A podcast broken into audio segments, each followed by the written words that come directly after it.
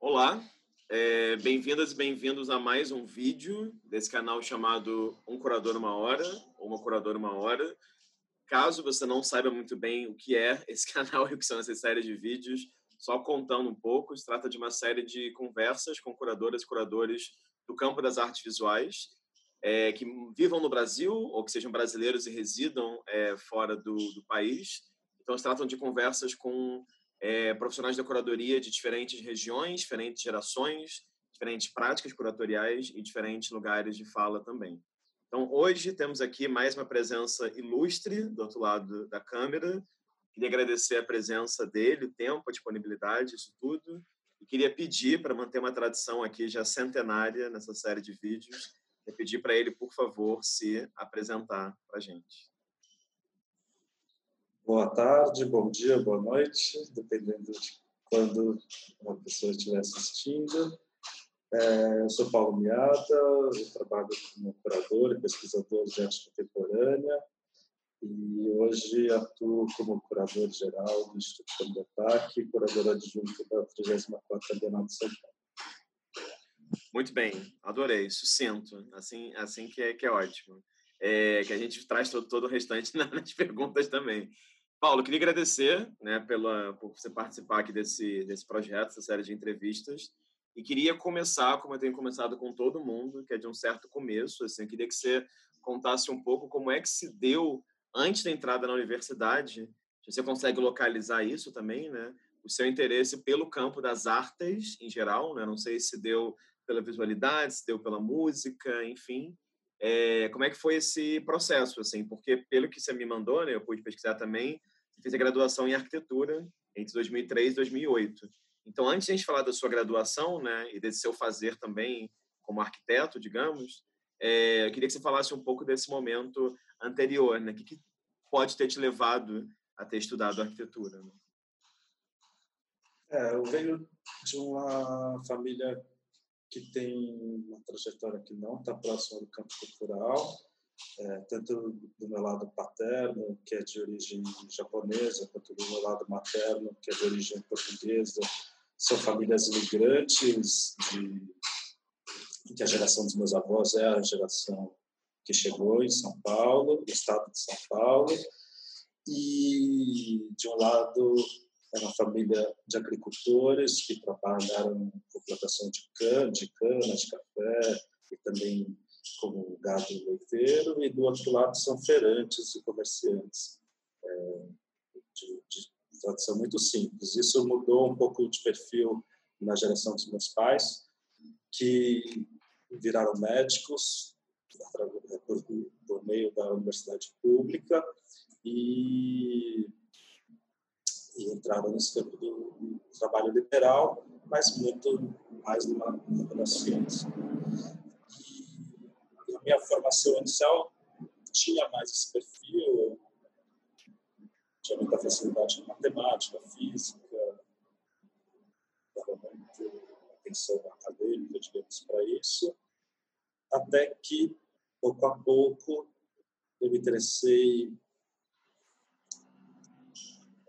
mais cedo por literatura, depois cinema, um pouco de cinema ensaio, coisas que eu não entendi, nem tinha muito com quem discutir, mas trombei com alguma coisa do Godard, alguma coisa do Jean Rouch, aquilo me intrigou, e em paralelo, num, num, nas amizades mais próximas, eu consumia e produzia até histórias em quadrinho, mangá, histórias de super-herói, etc. Isso também, de algum jeito, me afastou do campo das ciências exatas. Então, quando chegou a hora de fazer uma graduação, eu sabia que eu não queria ser médico, porque meus pais eram, não era suficiente. E, mas tinha muita facilidade exatas e queria, de algum jeito, fazer ter um contato com uma coisa que eu experimentei fazer quadrinhos, que era ver coisas sendo criadas, coisas que eram uma ideia, viravam um projeto, aí eram desenvolvidas, materializavam, e aí as pessoas encontravam e experimentavam, que era o que a gente fazia produzindo quadrinhos. Eu era medíocre como desenhista e escritor de quadrinhos, mas era uma paixão e era muito legal ver uma coisa que não existia passar a existir. E aí, na minha cabeça, sem ter nenhum repertório ou referência familiar, a arquitetura era uma boa, uma boa possibilidade de juntar as minhas facilidades com essa, esse encantamento pelo campo criativo. É, Paulo, mas então conta um pouco, é, eu fiquei curioso em saber mais como é que foi essa sua passagem pela FAUSP, né? Que, claro, é uma faculdade, enfim, histórica, né? Essencial para a história da arquitetura no Brasil. É, e também fiquei interessado em saber, né? Como é que do processo da, da graduação se deu aí a sua entrada, primeiras experiências, né? Com curadoria. Eu pergunto isso por quê? Porque pelo que eu pude investigar, né? É, claro, um dos primeiros projetos quais você participou foi em 2009, da, da Bienal de São Paulo, né? Logo, enfim, é interessante olhar sua trajetória, porque muitas trajetórias, sei lá, depois que algumas curadoras e curadores têm uma série de experiências, né, fazendo coisas mais independentes, depois calham de fazer a Bienal de São Paulo. No seu caso, é um pouco oposto. Uma das primeiras experiências já foi a Bienal de São Paulo. Então, eu queria é, que você comentasse um pouquinho, assim, como é que se deu essa, não sei, esse interesse também pelas artes visuais. Não sei se tem a ver com é, experiências suas da USP, não sei se tem a ver também com a figura do Agnaldo, né, que eu imagino Agnaldo Farias, que imagino que você tem, enfim, tido aula e conhecido ali na, na, na graduação. É, e aí, nesse ano de 2009, eu também vi que você participou da Urbânia 3, né, que era um projeto da Graziela Kunz. Então, também não sei se isso se relaciona de alguma forma com isso tudo, enfim, como é que foi esse processo, né, assim, da graduação até essa participação na Bienal de São Paulo? É, eu tenho que resumir, porque daria para ficar viajando na memória por muito tempo, mas basicamente a FAUSP, que é, existe num prédio desenhado pelo Vila Nova Artigas e, de certa maneira, por um projeto educativo, um projeto pedagógico também formalizado pelo Artigas, que é um edifício, que é um programa pedagógico, é um programa pedagógico que é um edifício, e, sendo isso, é também um projeto de é um experimento de urbanidade ou de civilidade numa escala universitária, porque é um edifício aberto para dentro dele mesmo. Ele ele oferece condições de convívio cidadania encontro muito peculiares que eu nunca experimentei é, de outra forma, é, do ponto de vista espacial e programático. E que se juntou na, numa experiência logo antes para mim com ter estudado em escola, feito colegial numa escola pública, na Escola Técnica Federal, que aí tem uma arquitetura mais normal, mais convencional, digamos, mas que em termos urbanísticos é muito interessante na cidade de São Paulo, porque por ser uma escola técnica que tem uma procura de ser um lugar de excelência de ensino, mais público, é, ela atrai gente da cidade inteira. Então, jovens que, que eram bons alunos em inúmeras escolas dos mais variados bairros se juntavam lá. Então, na Federal eu tive uma experiência, digamos, de convívio social e urbano mais ampliado, de de repente ter amigos do extremo leste, do extremo sul da cidade de São Paulo, é, com trajetórias e biografias e identidades muito diferentes, e na FAO, que é um espaço relativamente mais homogêneo, mais de classe média, classe média alta, e com muita gente que vem de escolas liberais, construtivistas, etc., é, tem um outro tipo de, de experiência de coletividade que foi muito forte. E, e na FAO, eu tive um primeiro contato mais estruturado com o estudo de história da arte, é, é uma cadeira, um grupo de disciplinas de História da Arte é muito forte na, na, na faculdade, porque tem professores com larga tradição. Foi nesse contexto que eu conheci o Agnaldo Farias, que foi é, meu orientador de iniciação científica e de TCC na graduação. E, e também foi o lugar em que eu me engajei muito em, no movimento estudantil. E aí também experimentei modos de agir, modos de fazer, modos de se relacionar com a escala do evento, da coletividade e da organização de coisas, desde festas até assembleias, passando por seminários, festivais, enfim, uma gama de coisas que a gente fazia que na época a gente levava extremamente a sério, assim, e que marcou muito os meus anos na faculdade. E no meio desse caminho, é, ao mesmo tempo que eu me envolvi muito com a história da arte, da arquitetura, e com o desenho de projeto, de edifícios e com as discussões urbanísticas, é, eu criei uma certa relutância em trabalhar no ambiente dos escritórios de arquitetura. É, eu fiz estágios, etc., e comecei a desconfiar de que aquilo não convergia muito para os meus interesses ou para os meus modos de agir. E, nesse processo, a minha iniciação científica foi sobre a arquitetura experimental dos anos 60, especialmente a arquitetura do, arqui, é, do grupo inglês, do britânico chamado Archigram, e que era um grupo é, que é considerado visionário, utópico, e que o que mais me interessou foi o modo como ele pensava discussões de arquitetura de cidade, de urbanidade, muito menos preocupados com o desenho das paredes, com o traçado das vias, com a construção material permanente do espaço, muito mais é, uma espécie de desenho, de coreografia dos eventos e dos acontecimentos. Então, o Arquigram, naquela época, com um certo delírio tecnológico, é, que era a visualidade e o apelo mais superficial do que eles estavam discutindo, mas eles estavam, sobretudo, discutindo o quanto o, o, a ideia da metrópole não está unicamente vinculada à, à quantidade de moradores ou à tipologia das edificações, mas também ao modo como nós usamos as cidades, ao modo como se fazem os eventos, ao modo como as pessoas se reúnem. Da mesma forma, o quanto uma casa era menos o desenho das paredes e janelas, etc., e mais um acúmulo de hábitos, objetos e rotinas, etc. Isso, digamos, legitimou um deslocamento do meu interesse por tudo que discutindo na faculdade por um interesse nos acontecimentos, nos eventos, no modo como as pessoas se reúnem. E e quando eu terminei a graduação, eu fui, o meu trabalho de conclusão foi fazer um documentário ensaístico, processual e participativo com feirantes de uma certa feira livre é, aqui do Bexiga, da região central da cidade. Então eu fui muitas vezes naquela feira e tentei fazer uma espécie de cinema verdade ou de um filme ensaio junto com os feirantes através de uma série de oficinas.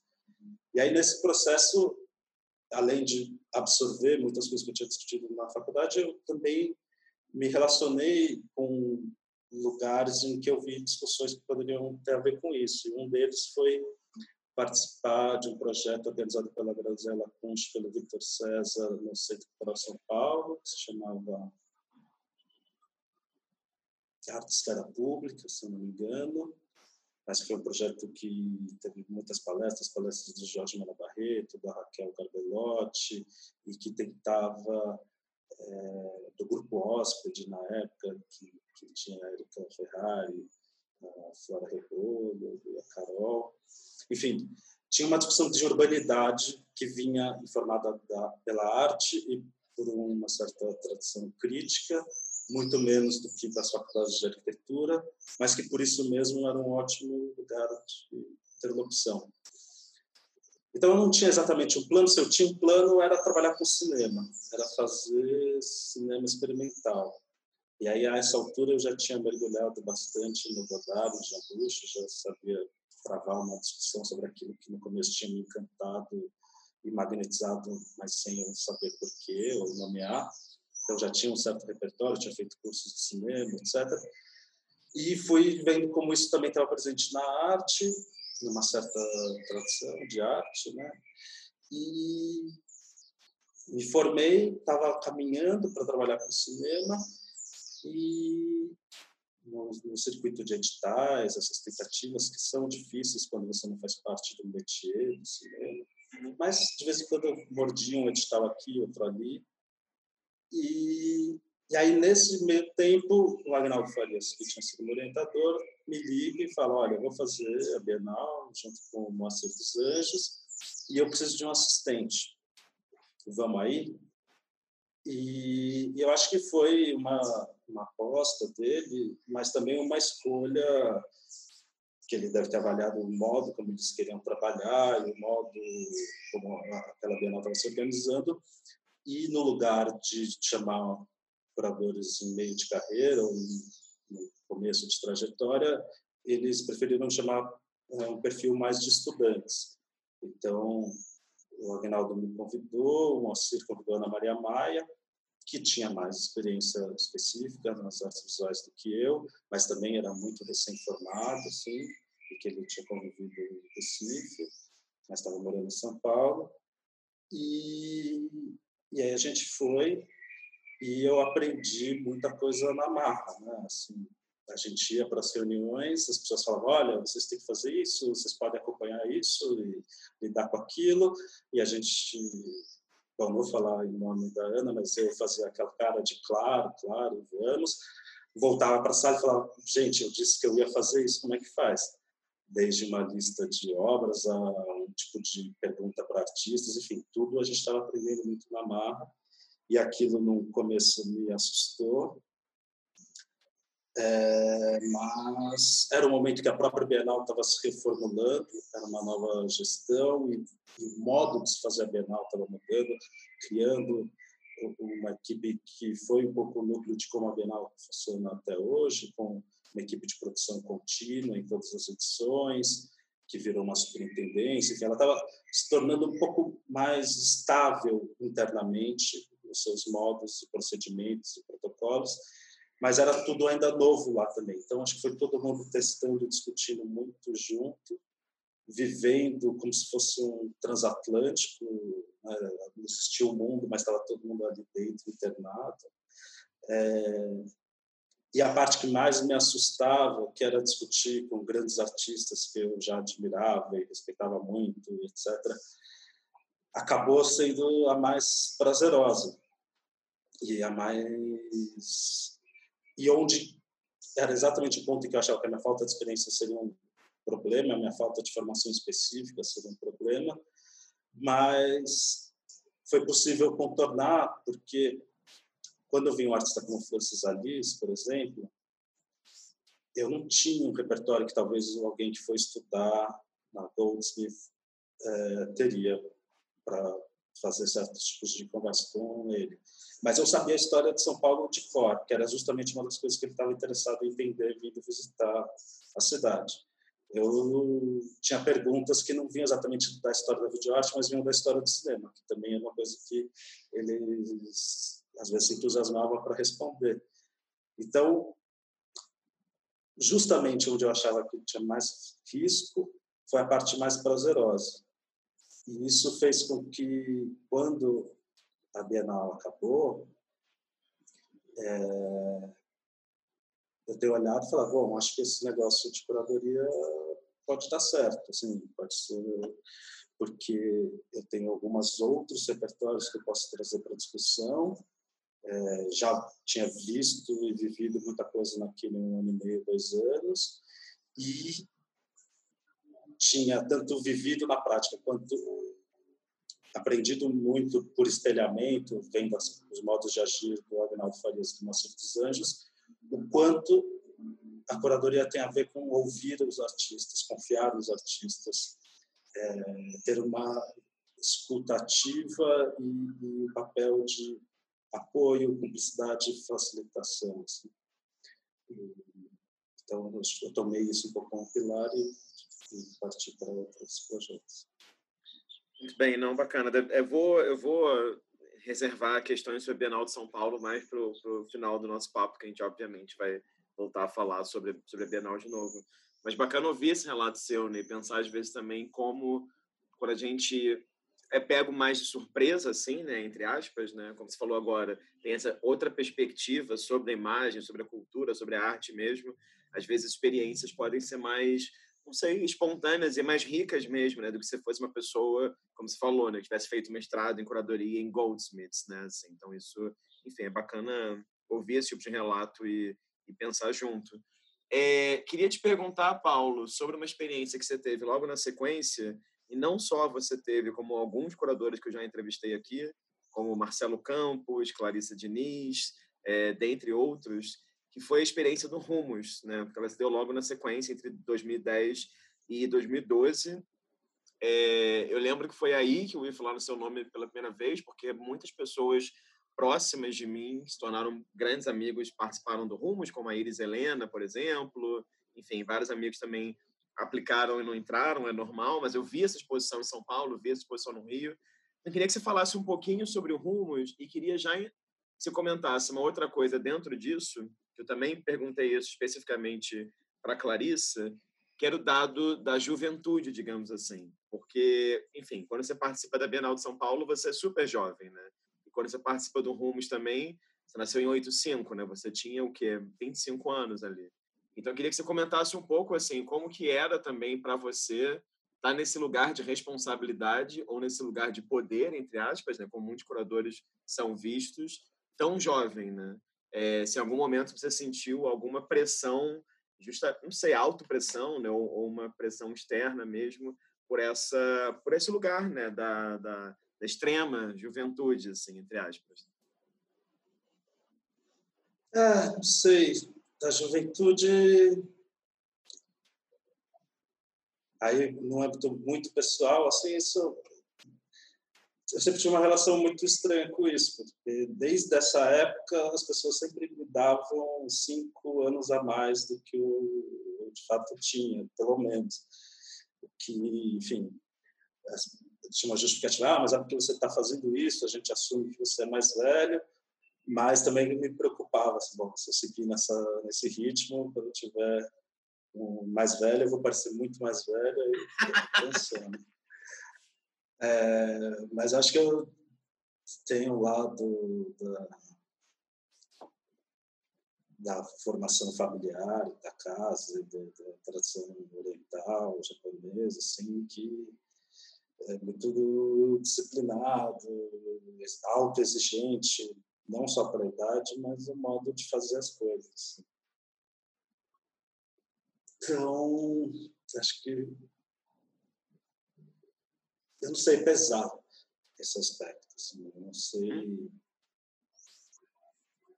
O que eu sei é que eu sempre me cobrei muito é entender que o nosso trabalho como curador é um trabalho que mobiliza energias e recursos que estão além das nossas próprias dimensões pessoais. Então, lógico que existe uma responsabilidade de fazer uma pesquisa mais solitária, existe uma responsabilidade em qualquer dispêndio de energia pessoal, existe uma responsabilidade humana, pessoal, existencial e social.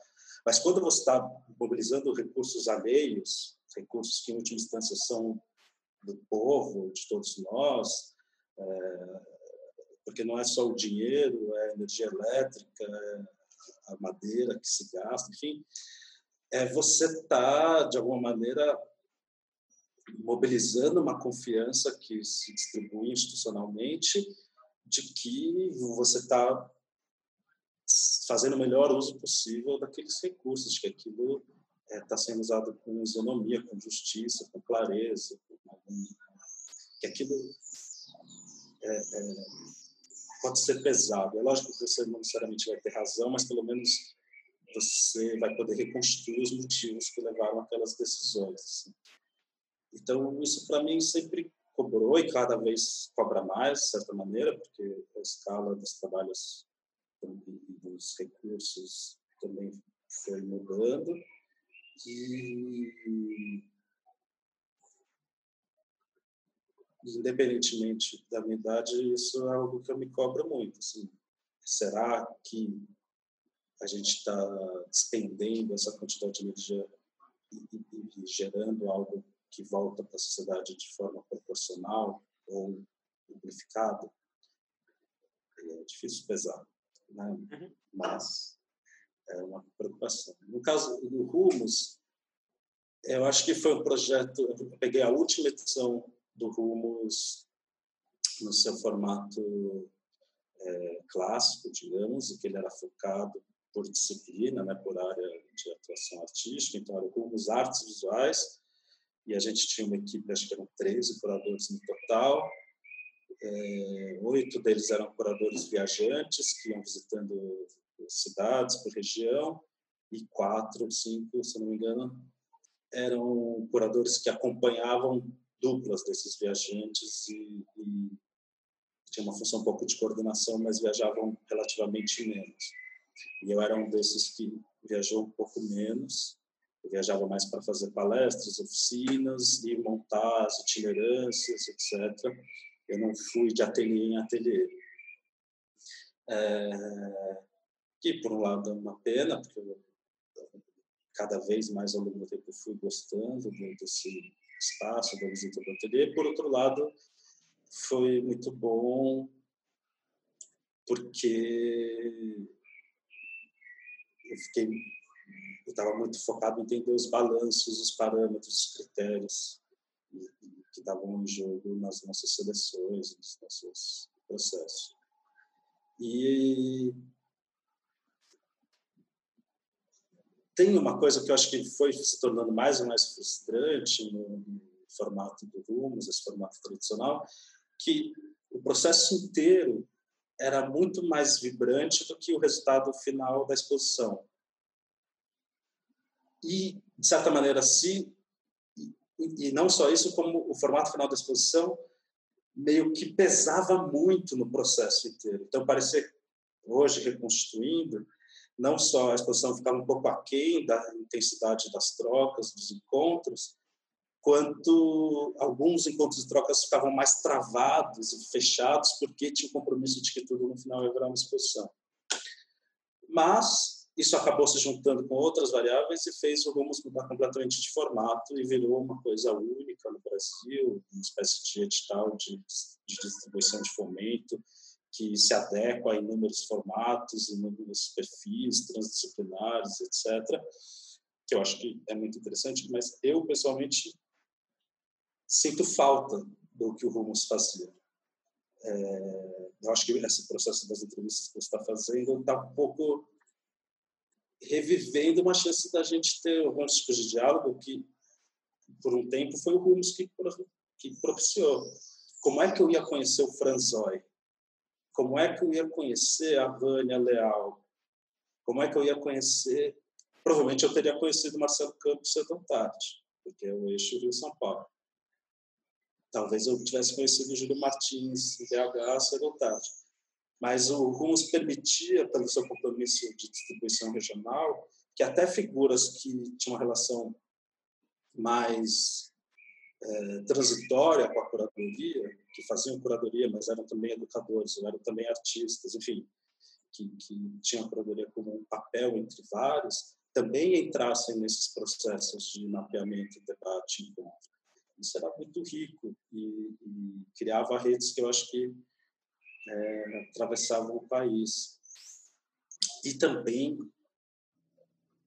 colocavam uma chance de olhar mais de perto contextos que não tem jeito, por mais que todos nós queremos ser muito atentos ao país, às suas multiplicidades, diversidades, existiu um programa que propicia viagens, propicia encontros, financia mesmo, isso como trabalho faz muita diferença. É, e acho que não só você, claro, eu também concordo com o que você acabou de falar, mas acho que todos os curadores que eu entrevistei que foram parte do Rumos Artes Visuais também sentem falta do Rumos Artes Visuais e todos concordam, enfim, todo mundo que eu pergunto comenta isso, não só as pessoas da sua edição, mas de todas as edições. Né? Fernando Coquearali, por exemplo, numa das primeiras edições, comenta isso, ou da primeira edição até, e claro, né, o, Instagram, as redes sociais, essa ilusão né, da economia dos likes não dá conta de você achar que conhece as cenas de outras regiões do, do Brasil. Então, é, enfim, é bacana ver uma tendência aí de reflexão sobre.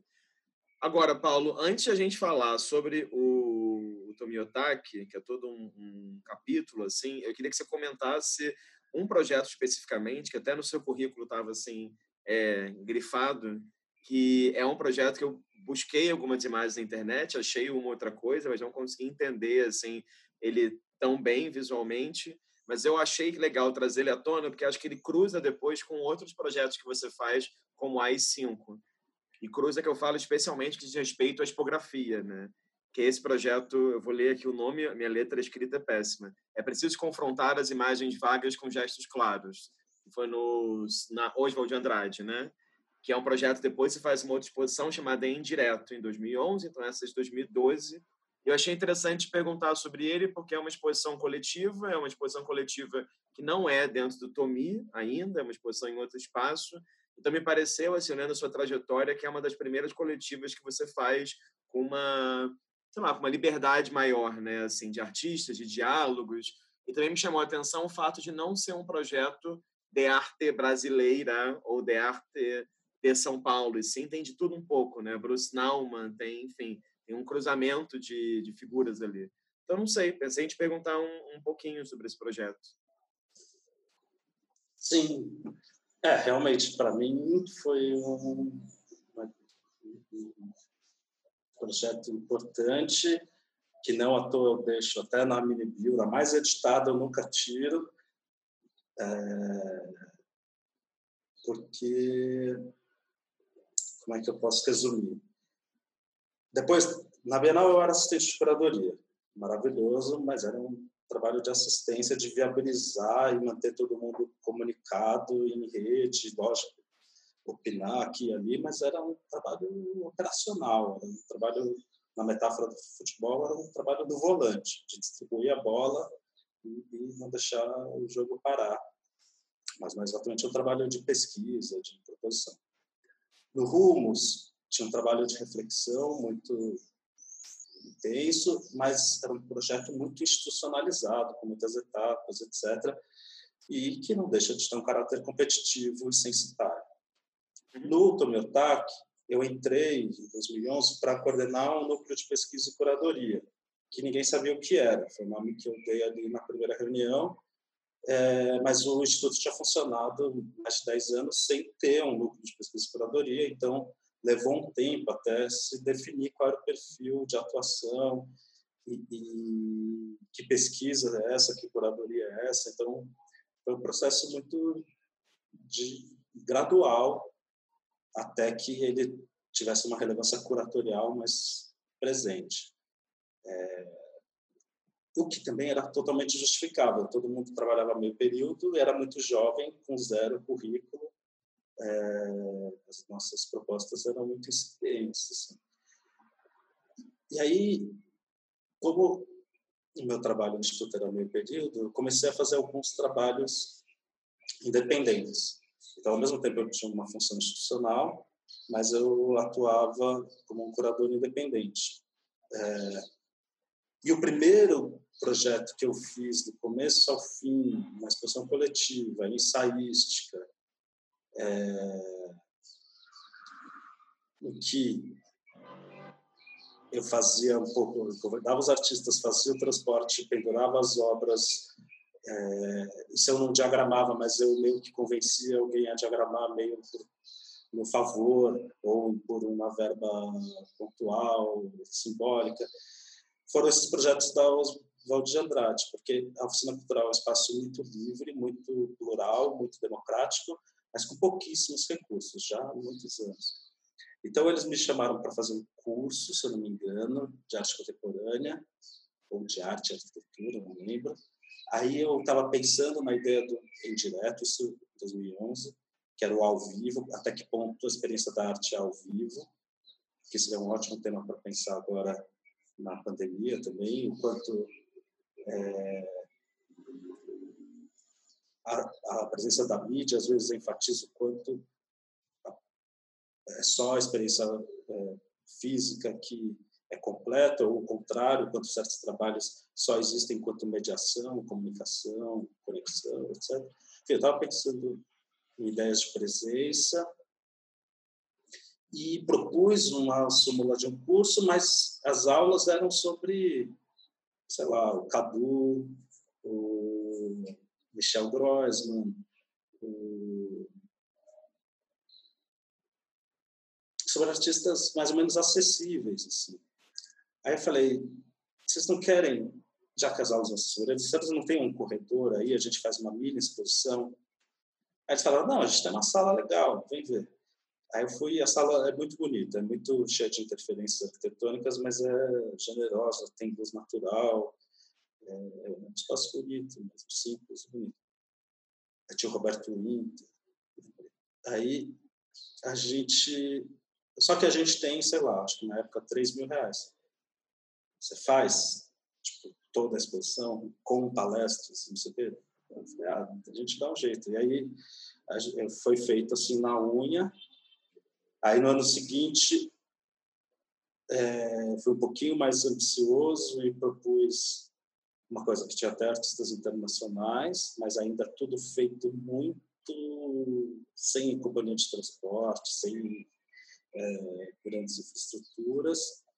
Aí eu consegui levantar um pouquinho mais de recurso e fiz É Preciso Confrontar as Imagens Vagas com Gestos Claros, que era uma referência ao Godard, que no La Chinoise tem uma cena que está escrito na parede do apartamento daqueles jovens maoístas, assim, é preciso confrontar as palavras vagas, não, as ideias vagas com as imagens claras, que era o mantra ali do Godard naquele momento. E aí, falando em 2012, né, falando já numa era muito super saturada de imagens, não só geradas por grandes corporações, mas também autoproduzidas, autoconsumidas e autodistribuídas, já no fenômeno dos selfies, etc., das redes sociais, etc. Eu achei que aquela hipótese do Godard das imagens claras também tinha chegado no seu limite. Quer dizer, naquele momento, como uma típica discussão contracultural, dentro do contexto do Lachinoise, ele estava desconfiando do discurso acadêmico, do discurso teórico e do discurso político, e falando as, as ideias vagas não são suficientes, a gente precisa das imagens claras. Agora, 2011, 2012, as próprias imagens tinham chegado numa saturação de credibilidade é, e a gente precisava retomar uma ideia do gesto claro, que realmente é uma ideia que me atormenta até hoje. Para mim, o gesto claro é aquele em que você se responsabiliza por viver com as consequências dele. Seja um gesto pictórico, seja um gesto político, seja um gesto curatorial, artístico, comunicativo, é, a ideia de clareza do gesto tem a ver com assumir até o fim a responsabilidade pelo movimento que você faz, que é justamente, por exemplo, o oposto da lógica vigente na política brasileira agora. O que, que além do proto-fascismo, além da tosquidão, além da mentira, além é, é, do conservadorismo tacanho, etc., etc., uma das características discursivas mais singulares dessa nova direita brasileira é a sua total fraqueza de gesto. Qualquer coisa que é enunciada vai ser desdita em 10 minutos, vai ser desmentida. Vai... É bruto, é violento e, ainda por cima, não aguenta lidar com as consequências do que diz. Então, não é um gesto claro. E aí a ideia da discussão foi perseguir, então, uma certa genealogia. Genealogia não dá para dizer, porque era uma discussão pequena, né? mas uma certa constelação de exemplos do gesto claro, desde de uma lógica mais pictórica e gestural, como a do Marcelo Solar, até uma, uma consciência do corpo e da coreografia via Dennis Oppenheim, ou então um, um modelo mais existencial no Samuel Beckett, ou uma coisa mais contestadora e, e urbana em artistas muito jovens na época, como Guilherme Peters, Felipe Salim e, outros que participaram. Então foram experiências muito importantes porque eu tinha esse paradoxo. Eu estava atuando em grandes instituições, mas nem eu podia ter muita certeza de que eu tinha uma narrativa curatorial a ser feita, que eu tinha, digamos, conteúdos específicos a, a, a apresentar e propor reflexões e modos de fazer curadoria mais, digamos, autorais ou ensaísticos ou automotivados. Assim. Então, foram as primeiras experiências e, e era meio que sem usar tantos recursos do mundo. Eram muitos meus recursos. Meu tempo, minha energia, é, e um pouquinho de dinheiro daqui e dali, mas não tinha esse peso de estar ocupando uma sala do Tomiotaki ou usando o financiamento do Itaú, ou o que quer que seja. Agora, é, já que você já que a gente está falando desse projeto, né, eu, foi curioso assim fazer essa, espécie essa série de anotações sobre sua trajetória, porque me veio um clique, assim, me veio uma percepção da sua trajetória. Eu queria compartilhar contigo o que, você acha a respeito. É porque entre 2010 e 2013 você faz um mestrado na USP também, em que você pesquisa o New Babylon e o Liati Fundamentale, né? E me parece, enfim, eu não sou definitivamente um pensador da arquitetura, mas me parece que se encontra muito com isso que você falou do seu interesse durante a graduação, com uma certa ideia de arquitetura experimental, enfim, uma outra forma de pensar a ideia de utopia mesmo na arquitetura.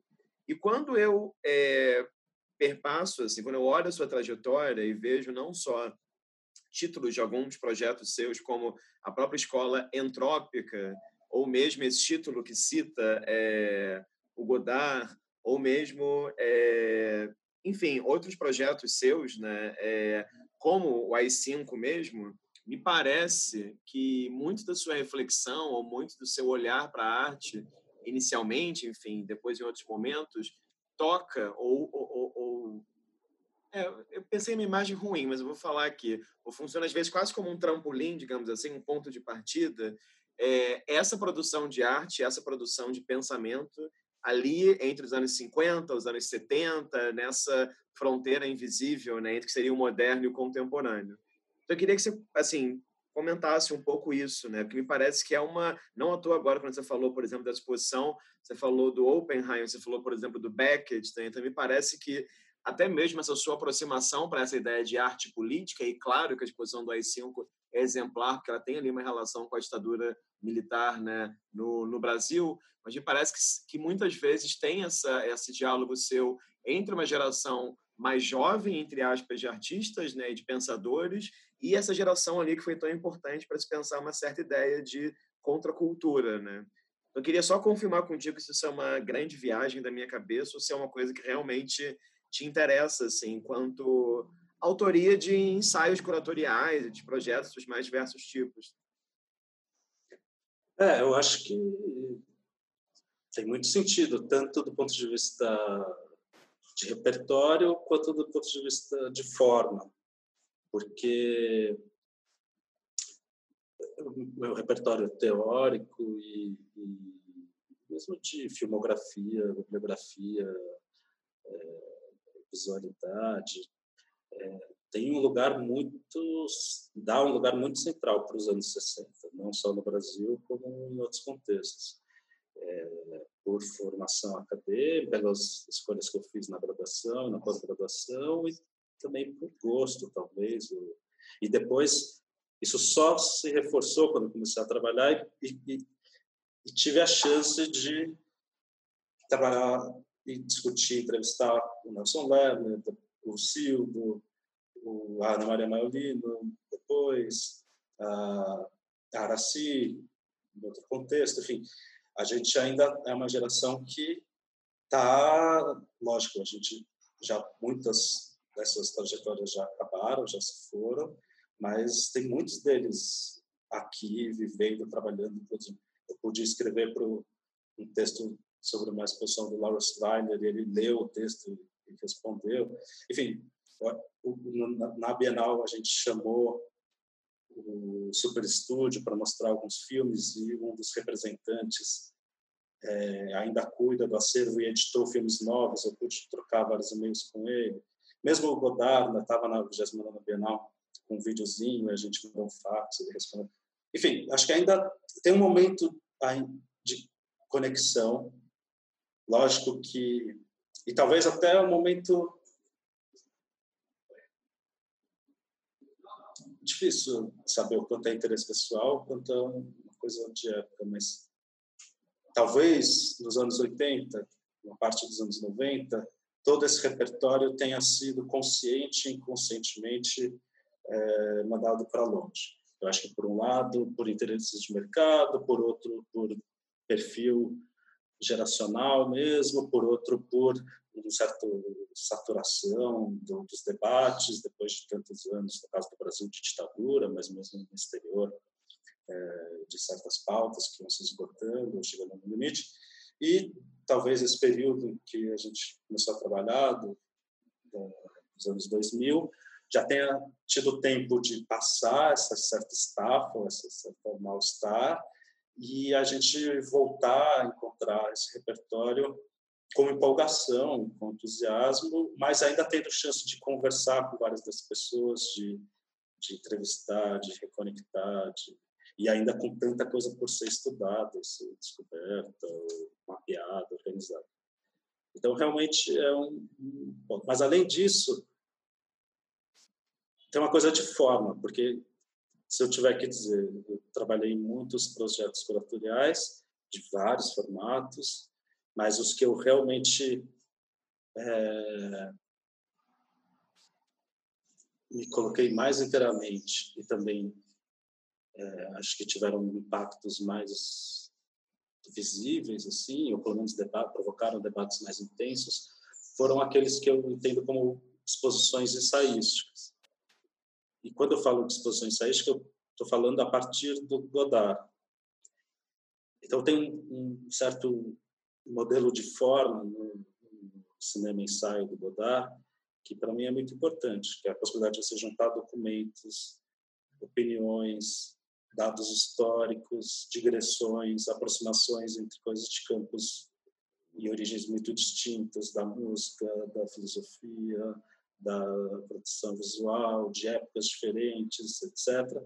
E colocar isso num certo contínuo em que essas coisas se transformam e conversam juntas, mas não necessariamente porque elas estão enciclopedicamente amarradas. Quer dizer, elas ali se juntaram. Daqui a dez dias, elas vão estar cada uma participando de outros debates, não necessariamente elas vão ficar ligadas como parte de uma coisa só. Isso, para mim, é uma, um potencial muito forte do trabalho curatorial, é onde eu, eu tenho mais prazer e interesse. Assim.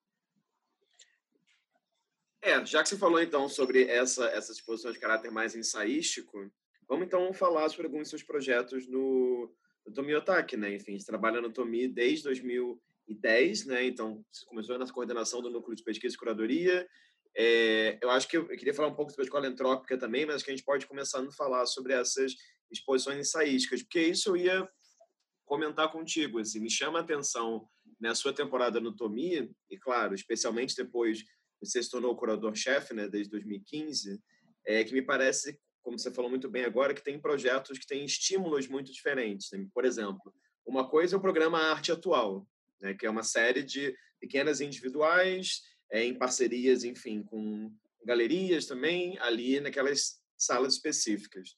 Outra coisa são algumas exposições individuais, como, por exemplo, uma que eu, eu chamei a atenção nas minhas anotações, que ela foi premiada, e também porque eu amo a artista, é a da Leda Catunda, né? é Love You Baby, de 2016, que é pesquisar uma figura, uma artista, né? assim, uma, um arquivo, digamos assim, uma série de trabalhos. E uma terceira coisa, claro, são algumas, mas eu chamo a atenção para duas aqui, justamente pelo debate público, como você falou, que foi a osso e foi a exposição relativa ao AI-5, né?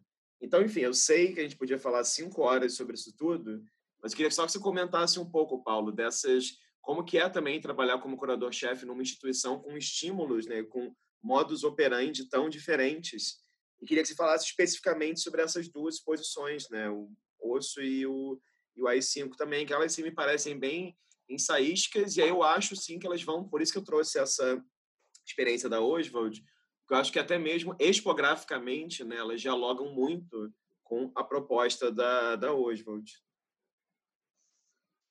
É, nossa, como é que a gente começa?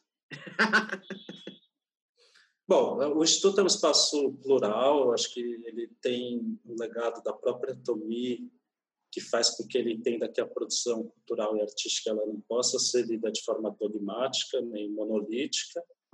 É, a própria Tomia acho que emprestou isso para o Instituto e a gente tenta manter isso ativamente uma prioridade.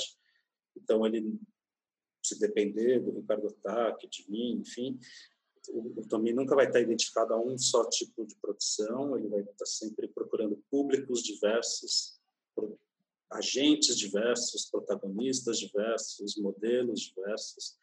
É, e isso se reflete também na diversidade dos programas, etc. O que também, no caso do Instituto, é uma vocação, mas também é agravado pelo fato do Instituto não ter um mantenedor é, nem público nem privado, o que impede que ele tenha uma espécie de macro programa hipercoerente e ele se faça muito projeto a projeto. Tem plano anual, tudo, mas você só consegue fazer uma coisa se você viabilizar aquela uma coisa. E se você viabilizar ela agora, então daqui a seis meses, é quando ela vai acontecer.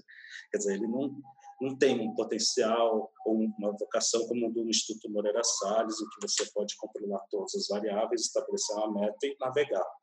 Estudo é um lugar mais rizomático e, e arriscado até, né? E então trabalhar lá é, é, propor coisas do zero, é também é, apoiar coisas que não vêm, não nascem lá dentro, mas chegam e são acolhidas e desdobradas, é mobilizar a equipe do núcleo de pesquisa e curadoria e também é, é permitir que é, esses profissionais que são todos muito jovens ganhem suas primeiras experiências escrevendo, curando, organizando, entrevistando, etc. E é trabalhar com cultura e participação, com educativo. Então, isso gera oportunidades e necessidades muito diferentes.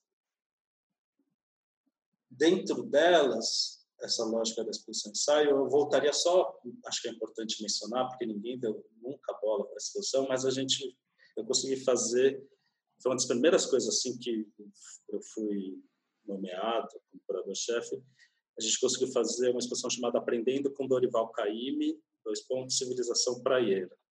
Eu vi. Que o, é, pois é, acho que você poderia ter outros interesses, assim, porque a gente, o núcleo era você ter uma experiência sinestésica que pudesse também ser justificada historiograficamente ou conceitualmente, que era você olhar as marinhas do Pansete feitas na Bahia, junto ouvindo as canções praieiras do Caíme, sentado nas poltronas moles do Sérgio Rodrigues ou nas poltronas do Flávio de Carvalho. E aí, a partir daí, isso ia se desdobrando e trazendo outros elementos, etc. Mas esse era um núcleo sinestésico e conceitual. E adorei fazer isso, porque a gente foi descobrindo ressonâncias, descobrindo que, de repente, o primeiro ensaio da poltrona mole foi feito pelo Otis Tupakov numa praia do Rio de Janeiro.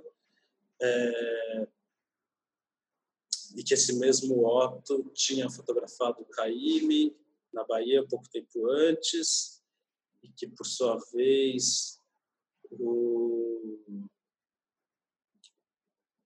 o Caíme conheceu o Flávio de Carvalho um encontro improvável ou assim, não tão óbvio e que adorava a postura do Flávio e que o Flávio tinha uma ideia do que era uma arquitetura tropical e uma mobiliário tropical, que é menos discutida. Enfim, de repente, usando como eixo não uma categoria, um movimento, um artista da história da arte brasileira, mas um compositor em um álbum específico, que era Canções Praieiras, você achava uma ferramenta que você olhava e encontrava relações totalmente diferentes. E que, no fundo, virava uma experiência expositiva, mais do que uma tese acadêmica.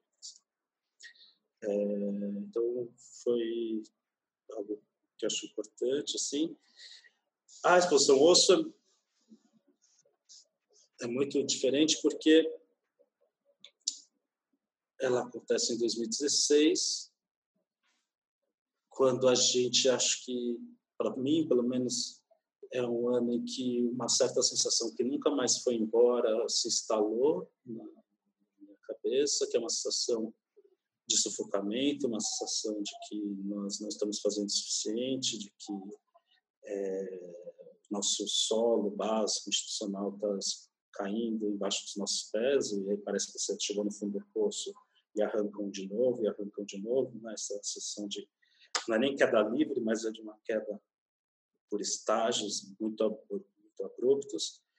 E aí, no meio desse processo, a gente estava até fazendo arte atual, discutindo o que, que a gente poderia fazer, o que, que a gente tinha de capital. E aí, a, a conclusão foi que o Instituto Miotaque tem a sala, as salas, que são excepcionais, e tem o alcance de públicos e de mídia. Isso é um baita capital. O que ele não tem é recurso, dinheiro para se eu falar, ah, eu adoraria fazer uma exposição de não sei quem depois de amanhã. Paciência, enquanto eu não achar parceiros para viabilizar, eu não vou fazer.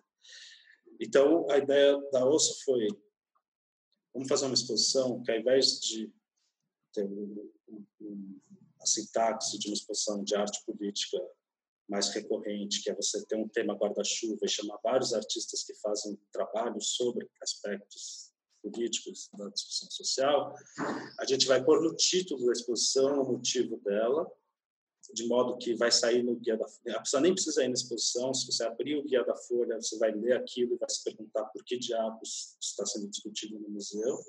Vai sair na capa da ilustrada, se tudo der certo e aí você vai deslocar aquela questão das páginas de cotidiano, de polícia, de política para um outro pedaço do jornal, etc. E, e ao fazer isso, é, você pode trazer trabalhos que têm esse perfil de debate direto, de questões políticas ou não. Então, a exposição chamava Osso, Exposição Apelo ao Amplo Direito de Defesa de Rafael Braga, que é um jovem carioca é, que foi preso nas manifestações de 2013, foi um dos únicos condenados na, de todas as prisões que foram feitas naquele contexto, e foi condenado de modo muito abusivo e arbitrário, porque a, a condenação foi suposta tentativa de um ataque terrorista, porque ele tinha com ele materiais de limpeza que seriam usados para fazer coquetéis molotovs que ele nunca fez, que é, a própria polícia disse que os materiais de limpeza que ele tinha não serviam para fazer eficientes coquetéis Molotov. E, além disso, ele não tinha nenhuma afiliação com nenhum movimento político radicalizado, nem não radicalizado.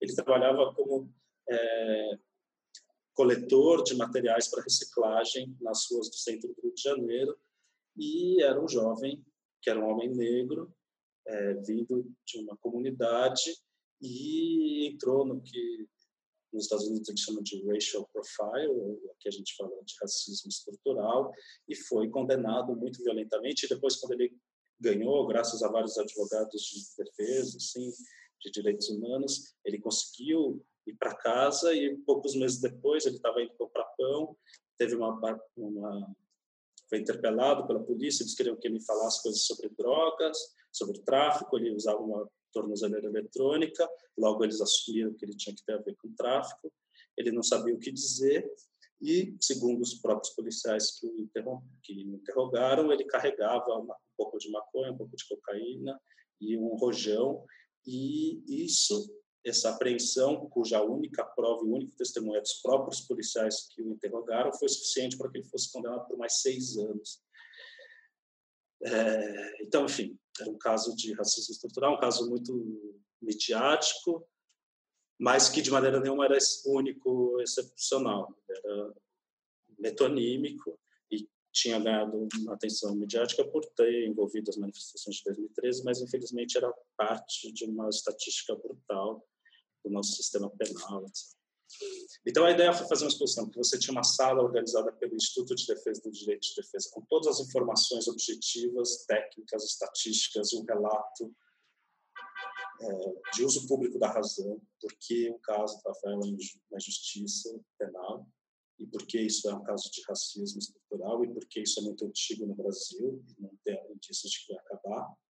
E aí você liberava os trabalhos para serem só o osso, o gesto mais contido, mais conciso, mais visceral, talvez, mas acho que naquele momento não era tanto visceral, era mais uma possibilidade de ir para mínima matéria, até porque, de novo, era uma exposição de mínimos recursos. Ela foi feita através de doações de pessoas físicas que somaram é, cerca de 40 mil reais, que para uma exposição no espaço institucional do esporte é muito pouco, muito abaixo de quase todas as exposições que já foram feitas na história do Tomi. É, então tinha um limite material, mas também também uma, uma intuição estética, digamos, de que era possível fazer uma exposição com muito pouco e ainda mais se os trabalhos não tivessem que cumprir essa função jornalística, digamos. E aí a gente juntou três perfis de artistas, é, artistas negros de mais de uma geração que vivem debates sobre racismo, seja ativamente nos seus trabalhos, seja nas suas vidas, é, de maneiras muito diversas, junto com artistas não negros, mas que estão constantemente debatendo questões sociais, políticas no Brasil e que trabalham com linguagens ligadas ao repertório conceitual e alguns artistas-chave, artistas é, essenciais da, da, história da arte brasileira, que, de certa maneira, são os pais de uma arte osso na história do Brasil e que daria um peso ainda maior, além do nome do Instituto Notar, que você juntaria o nome desses artistas para garantir que essa exposição não fosse ignorada pela mídia tradicional. Então você tinha Rosana Paulino, Sudo Meirelles, é, Clariane, digamos. Uhum, uhum, uhum. E, e aí a exposição era da sala praticamente vazia, com esses pontos que poderiam ser um grito, como o da Grazela Concha, uma faixa pintada como as faixas dos protestos de 2013, dizendo racismo estrutural, ou poderia ser o Cruzeiro do Sul, do Silva, aquela metonímia de uma explosão que virá do Sul, mas ainda não acontece, e que ocupa sem ocupar um espaço muito grande. Bom, e E, e, nesse contexto a gente fez o debate que eu mais me orgulho de ter vivido no Tomi, que foi um debate com a participação da Suzane Jardim, que é uma historiadora negra, ativista, que era uma das organizadoras da campanha é, de 40 dias pela defesa do Rafael Braga e que foi muito marcante, assim, muito forte.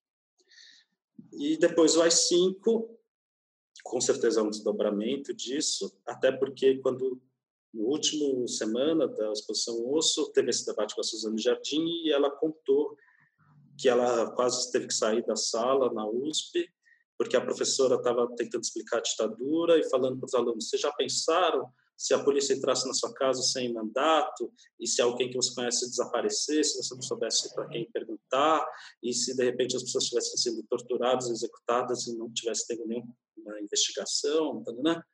Aí ela falou, claro, professora, onde eu moro é, ainda é assim.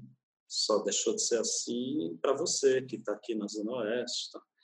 E aí a professora ficou meio indignada, não soube lidar com esse comentário e, e achou que ela estava fazendo pouco da história da ditadura. Mas a gente, eu guardei muito esse comentário porque eu acho que não. Acho que pensar no quanto a violência de Estado no Brasil permanece como regra e não como exceção, ela apenas deixou de estar ativa em certos contextos, como as universidades, é, até certo ponto, né? mas até certo ponto você é, interrompeu certas práticas em contextos mais centrais das grandes metrópoles, mas você nunca interrompeu elas nas áreas mais periféricas, sobretudo no que diz respeito à população negra e aos povos indígenas. Então, Pensando nisso e tendo em vista que a gente ia completar em 2018 os 50 anos do AI-5, poucos meses depois do processo eleitoral, que era um processo eleitoral para presidente que já estava, desde o começo do ano, muito marcado por um recrudescimento dos discursos de extrema-direita e uma certa nostalgia da ditadura, etc. A ideia foi fazer uma exposição que chamasse AI-5, 50 anos, ainda não terminou de acabar que tinha como a osso essa ideia de que ao ler o, ao ler o título, uma pessoa que nunca teve nada a ver com arte já ficaria com uma pulga atrás da orelha. Ah, no osso era por que, que precisam defender o direito de defesa de um menino chamado Rafael Braga. No AI-5 era por que é que ainda não terminou de acabar.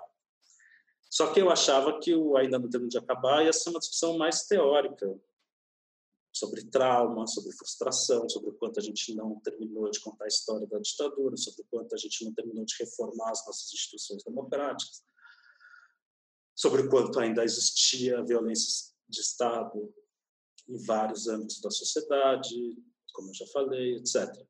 Só que não dava para imaginar que a exposição começou algumas semanas antes do primeiro turno presidencial, terminou uma semana depois, e que quando ela terminasse você já não precisasse explicar para ninguém, porque foi assim que não tinha terminado de acabar, porque de fato aquilo tinha se tornado muito palpável. Então era uma exposição basicamente documental, ensaística no modo de misturar documentos de naturezas diferentes, mas que misturava obras, relatos, entrevistas, é, materiais impressos, documentos, etc., tentando fazer um arcabouço de obras que foram censuradas ou que tiveram sua circulação interrompida ou restrita, sobre coisas que deixaram de existir ou mudaram a sua existência por, por devido ao AI-5 ou ao que aconteceu logo antes, logo depois dele. Então era um grande arquivo organizado um pouco por época, um pouco por por algumas categorias ou avaliações do período, mas que não tinha cenas de tortura, não tinha o foco tão exclusivo nas vítimas de tortura, execução e desaparecimento, que é o, o assunto, digamos, mais comum nas séries sobre a ditadura, nos filmes sobre a ditadura, etc. Era uma coisa quase que da pegada expandida da ditadura, que envolve o seu controle da mídia, o seu silenciamento da produção cultural, é, é, o fechamento de algumas exposições, o exílio, o autoexílio de intelectuais e, e artistas, e assim por diante. Mas mesmo assim, quando a exposição acabou, então ela era, digamos, mais uma exposição para ler e sem grandes imagens chocantes. Mas quando a exposição acabou, as pessoas saíram chorando da exposição. Não exatamente pelo que ela tinha lá dentro, mas pelo quanto o mundo de fora tinha se tornado um exemplo do que ela estava discutindo. Então, foi muito intenso nesse sentido. Não sei, falei um tanto de coisa, não sei se era Não, foi, foi ótimo. E aí, queria até, inclusive, já que, você, já que você falou sobre essas três experiências ensaísticas, digamos assim, já que você citou aí o, o Godard no começo da sua fala, queria, que você, queria te fazer uma outra pergunta que é como é que é o seu processo de montagem das exposições, na medida de que você lida, e aí o AI5 isso é exemplar, né, com imagens dos mais diversos, das mais diversas origens, né? Trechos de filme, e aí de repente tem um lambe na parede como fundo de um trabalho. Eu tenho a impressão de que das suas exposições que eu pude ver, ou presencialmente, ou por foto, né, que o AI-5 me parece que é uma das mais, entre aspas, radicais nesse sentido, né? E eu queria que você comentasse, assim, é, se você acha também de alguma forma, é super clichê essa pergunta, mas eu vou fazer, se a sua formação em arquitetura, de alguma forma, também contribui com essa reflexão sobre a tipografia, com a espacialização dos trabalhos, porque, enfim, são esses três projetos lidam com o espaço de maneira dialógica, mas ao mesmo tempo de forma muito diferente, né? Então, como é que é esse processo, assim, tá lá, de coletar as imagens, de saber o que entra, o que não entra, como é que se dá isso? Porque, enfim, a gente sabe bem como é complexo lidar com projetos que têm tantos itens, né? Então, como é que é um pouco essa montagem para você? É, acho que faz diferença eu ter estudado arquitetura mas o meu. Bom, em todos esses projetos, todos que a gente está discutindo, a questão da falta de recursos era real. Então, digamos que, relativamente ao panorama cultural dos artes visuais do Brasil, eu tenho trabalhado em lugares centrais, lugares de visibilidade, destaque, mas, em geral, os projetos em que eu estou mais dedicado, concentrado, são aqueles com menos recursos por metro quadrado. É, o AI-5 também, considerando o tipo de exposição, foi feito muito contando centavos. Era uma exposição que também não tinha um grande patrocinador institucional ou público. Ela também foi viabilizada por doações de pessoas físicas, já noutra escala, é claro, porque tinha transporte de obra, tinha museólogo, tinha uma coisa um pouco mais estruturada, tinha que ter, é, pelo caráter das obras, mas também acho que dá para falar uma exposição da ordem de grandeza de 200 e tantos mil reais, que também por tamanho, pelo volume da exposição, é muito pouco, assim. é, ou muito muito justo. E então em todos os projetos tinha um limite de usar o que tinha ou de fazer o máximo com o mínimo e de não passar limpo as coisas, de usar o que precisava. É, enfim, tinha um critério da necessidade. Assim.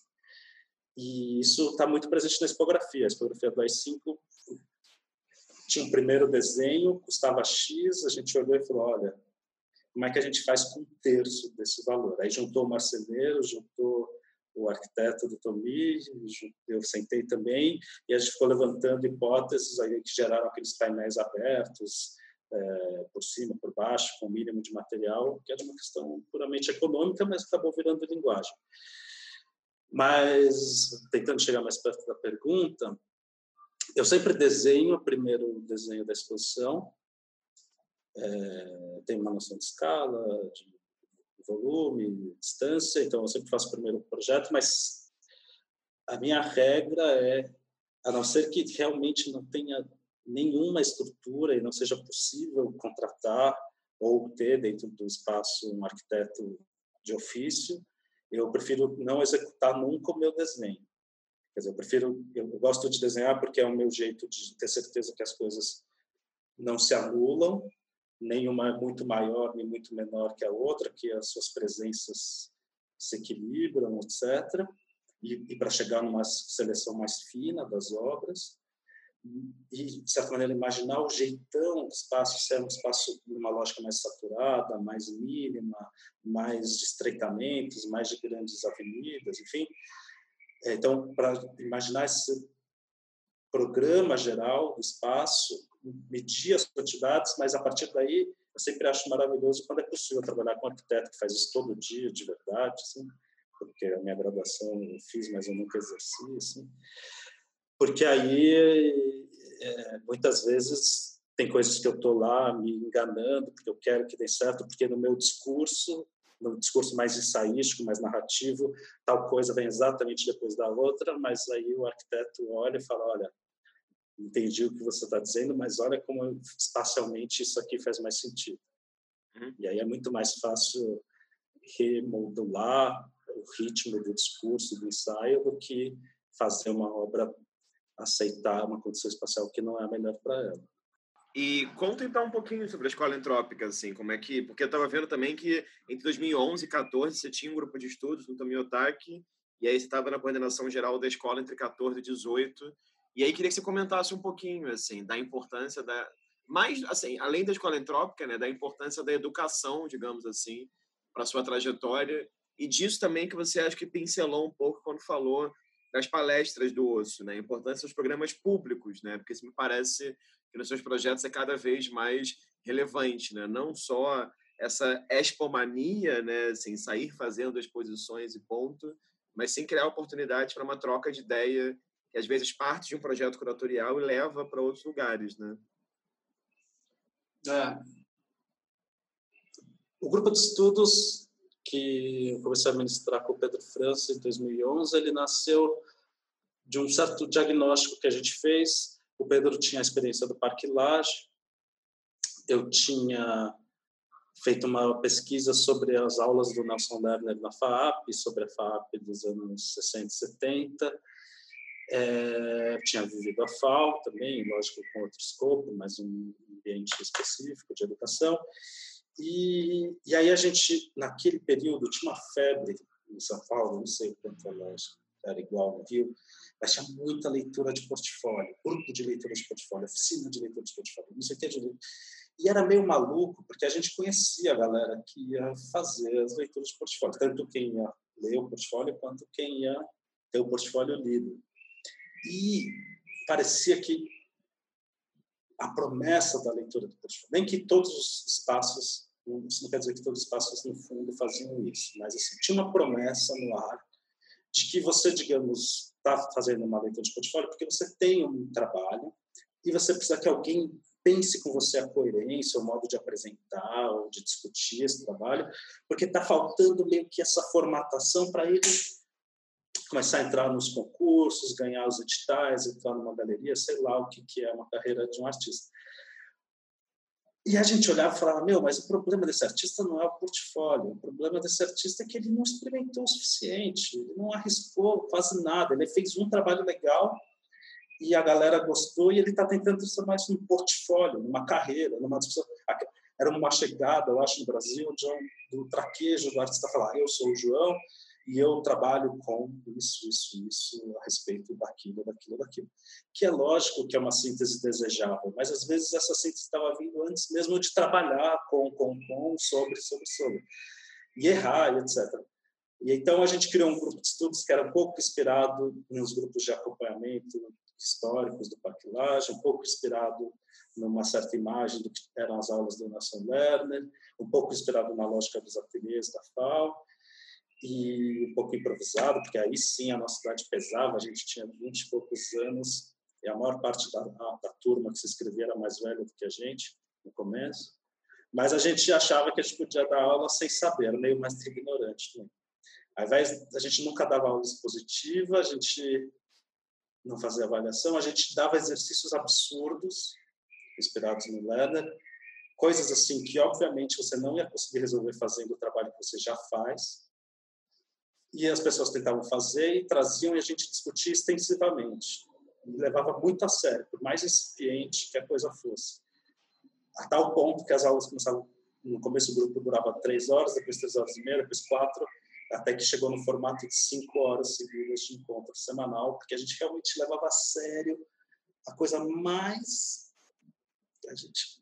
E aí nunca na aula nesses anos todos teve um momento da que a pessoa apresentava o seu portfólio. Não interessava, nem na seleção, a seleção era feita por entrevistas e tinha mais a ver com compor a diversidade da turma, em todos os aspectos, raciais, é, de classe, de formação, de repertório, de região da cidade, de experiência de vida, e com identificar pessoas que realmente tinham ter tempo, tinha abertura para viver esse processo, e aí formava essa turma, a gente nunca tinha visto o portfólio das pessoas, elas nunca apresentaram seu portfólio durante o curso, elas iam fazendo os exercícios e conforme iam fazendo, a gente ia discutindo, levando muito a sério, e não valia usar o argumentar, eu fiz isso porque antes eu fiz aquilo, eu tinha que discutir aquilo que tinha sido feito, e isso ia virando um volume, volume, até que aos poucos saía um pouco da lógica do exercício e virava uma discussão do que cada um estava fazendo semana a semana.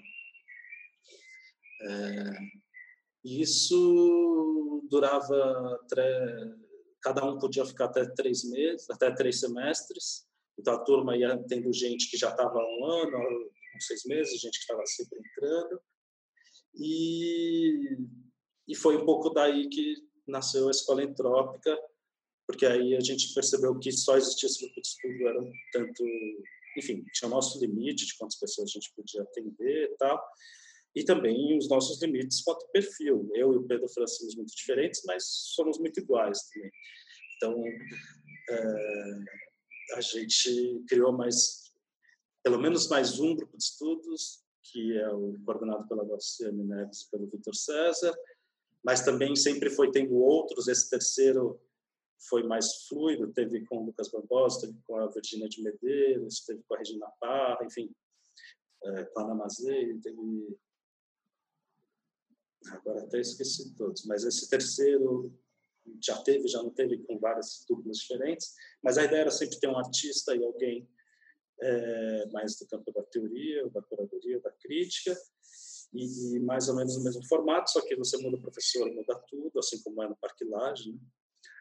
e, e junto com isso geravam cursos livres, que eram pessoas convidadas a apresentarem sua pesquisa em formato de workshop, e aulas magnas, que a gente chamava de aula magna. E aí toda a coisa da escola entrópica, porque a ideia não era ser uma escola de formação, era ser uma escola de erosão. Não é para te deixar pronto para o mercado, é para te deixar duvidoso das suas certezas. Não é para estabilizar os seus processos, mas é para colocá-los em crise no Brasil.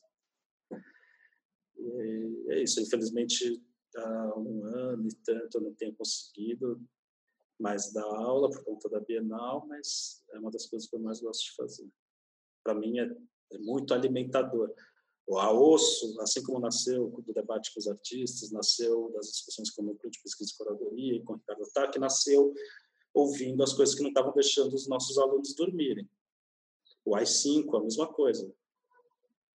Enquanto a gente estava fazendo o AI-5, teve várias aulas que a gente não teve aula, porque a gente chegava e ninguém conseguia começar a falar de arte, porque estava todo mundo com medo pela sua vida, pela vida de alguém que conhecia, pelo risco de ser LGBTQI+, pelo risco de ser negro, pelo risco de ser de esquerda, pelo risco de ser dissonante, enfim.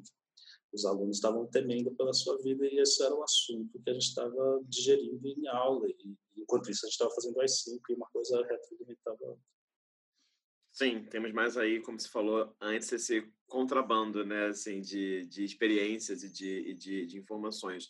É, antes de a gente falar da Bienal, eu queria só te fazer uma pergunta sobre um outro aspecto da sua produção que sempre me chamou a atenção, é sobre a sua escrita. É, porque, enfim, eu escrevo bastante também e, e vou ser bem honesto contigo, me chama a atenção porque a maneira como você escreve é muito diferente da maneira como eu escrevo.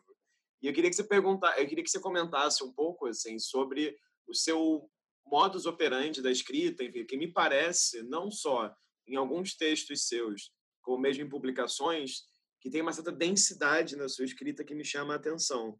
Em alguns projetos seus, na sua trajetória também, pelo que eu pude acompanhar, isso que eu estou chamando de densidade, né, assim, entre aspas, me, me aparece até mesmo em alguns títulos, né, sei lá, seu projeto 2012, o Potlatch, por exemplo, ou esse você fez 2013, que eu anotei aqui o nome dele em alemão, um Heimlich também, e sempre me chamou a atenção, assim, como é que você consegue articular, fazer uma exposição com esse título, por exemplo, né, em um espaço como o do Tomiotaki, que é extremamente, enfim, que é público, é, é aberto a diversos públicos, etc.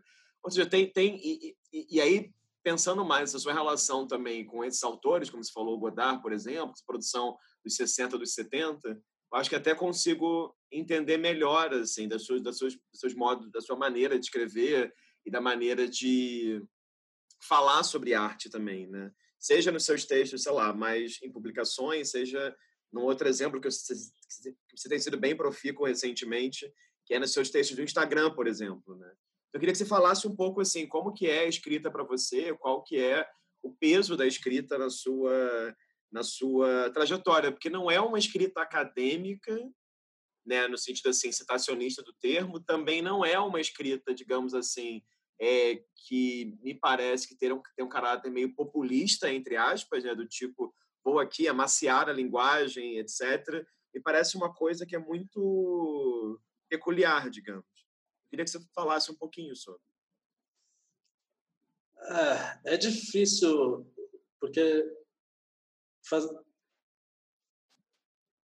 eu tive essas experiências com audiovisual pequenas, mas quando você faz um audiovisual, eu sinto que você tem respostas bem rápidas. As pessoas têm repertório para discutir audiovisual. Então, se elas odeiam, elas odeiam, elas sabem falar por quê. Se elas gostam, elas adoram e sabem falar por quê. É, sobretudo se for um filme mais narrativo, alguma coisa assim. Por conta de toda a nossa relação com o cinema, Exposição já é mais árido, é difícil ter certeza do impacto da exposição, a não ser em casos muito específicos. Então, é, a do AI-5 deu para ver, algumas exposições, às vezes alguém te conta o que ela sentiu, como sentiu, por quê, e assim, e até o ponto que você até consegue entender o que que está muito da natureza do trabalho artístico que está lá e o que que aquele modo de fazer a exposição reforçou, transformou, mas tem um retorno. Escrita, eu acho que é uma coisa de. tem que ser meio. Eu admiro muito quem tem a escrita como a sua atividade, porque é realmente lançar garrafas no mar. Você não sabe. Não sei se para você é diferente, mas às vezes você escreve uma coisa e cinco anos depois alguém fala: sabe aquele texto li, me ajudou muito, ou me irritou muito, ou qualquer coisa. E nesses cinco anos você nem sabia se alguém tinha lido aquilo. realmente é muito vazio é, é muito novo. É um salto no vazio. Então, eu, eu acho que é o lugar em que eu sou, tenho mais dificuldade em pesar, de entender o que, que o meu texto é, ou faz, ou tem de ponto forte ou ponto fraco. Eu realmente não consigo entender, não tenho parâmetro.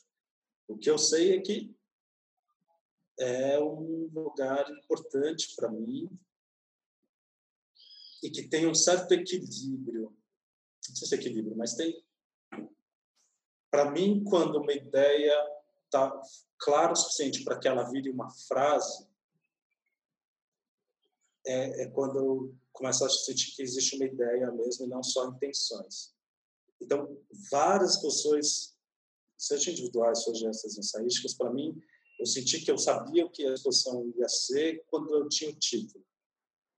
E às vezes, como no caso das cinco, eu tinha o título antes de saber que tipo de exposição podia ser, o evento, qualquer coisa. Então, esse título é uma condensação de ideias, referências, um certo tom, seja, na sua pergunta, na sua provocação, na sua poética, o que seja, que estabelece um tom para o qual eu vou voltar quando eu tiver dúvida. E que eu sei que é por onde as pessoas também vão ter o primeiro contato com aquela exposição ou texto. E nos textos, não é tanto o título, mas é a primeira frase ou parágrafo. Às vezes eu demoro, eu escrevo rápido, bem rápido, assim, é, em termos de volume por hora, assim, e, e refaço um pouco, mas eu demoro para começar os textos, porque eu só começo um texto se eu sei a primeira frase, ou o primeiro parágrafo. Quando eu sei isso, é porque eu já sei meio até onde tem que ir. E aí, quando eu sei, eu sento, começo a escrever e vou juntando as outras coisas até chegar onde tem que chegar. Esse é meio método, mas não sei muito. Para mim, é, para mim também, eu acho que a prática da exposição é uma prática em que a, a distância do público é muito presente. Para mim, a curadoria nunca é independente, porque ela depende. Ela depende de arte, portanto, de artistas, coleções, eh, alguma coisa que permita que essa arte venha a ser, e ela depende de públicos, é uma atividade pública. Então, ela depende de lugar, contexto, ocasião, evento, divulgação, mediação, etc, etc. É, educação, às vezes, ou fórum público. Ela é algo que só existe se esses dois polos existirem, e esses dois polos nasceram antes da, do trabalho curatorial existir. Uhum. É, então, para mim, ela é muito um trabalho sempre pensando, mas o que, que a pessoa pode entender se eu fizer isso, se a gente mostrar isso, se a gente deixar de mostrar isso, a gente está aumentando a chance de que pessoas terem que oportunidades ou que leituras. Ela é muito relacional no sentido mais empobrecido da palavra. É sempre especulando sobre que intenções estão guardadas no trabalho, que histórias estão guardadas nos trabalhos e que leituras e que contatos é, vão estar enfatizados na oportunidade dos públicos e também para diferentes públicos com diferentes repertórios. Já a escrita, para mim, é mais autista eu não sei o que, que as pessoas entendem quando elas leem. nem sei imaginar. Então, mais arriscado. Assim. É um processo mais, mais solitário, né? É. é. Queria cometer aqui, já caminhando para o nosso fim, um, um crime. Eu sei que é um crime fazer isso, e é um, e é um crime também é, semelhante ao que eu fiz com, com outros curadores aqui, é, que estão envolvidos em projetos que estão em estado de suspensão né, temporária, enfim, não é suspensão, mas em estado de incerteza, digamos assim, devido ao, ao, ao Covid, ao isolamento social e esse processo inteiro. Eu queria que você comentasse um pouquinho, é, se é possível falar um pouquinho sobre isso, né? Sobre essa experiência nova da Bienal de São Paulo, né? Assim, faz escuro, mas eu canto. E queria, enfim, imagino também que deve ser, ser uma experiência muito peculiar, né? Poder voltar para o prédio mais ou menos, né? Dez anos depois e pensar um, um novo projeto para lá, num outro lugar, né? Não como assistente curatorial, mas como curadora adjunto. Eu queria que você falasse um pouco desse processo de, de aprendizado agora que está tendo na Bienal e de como que também essa situação do Covid né, veio como uma espécie de um, um meteoro, né? E falo não só para você isso, mas é uma pergunta muito semelhante à que eu fiz para Diane Lima, para Tiago de Paula e para Beatriz Lemos sobre frestas, né? Que eles também estão num estado de entender quanto vai ser a programação online. Então, eu queria que você comentasse um pouco como tem sido para você isso tudo. Putz, entrar na 34ª Bienal, quase que a gente precisaria de mais uma hora, né? Mas vou tentar escolher um aspecto para discutir, assim.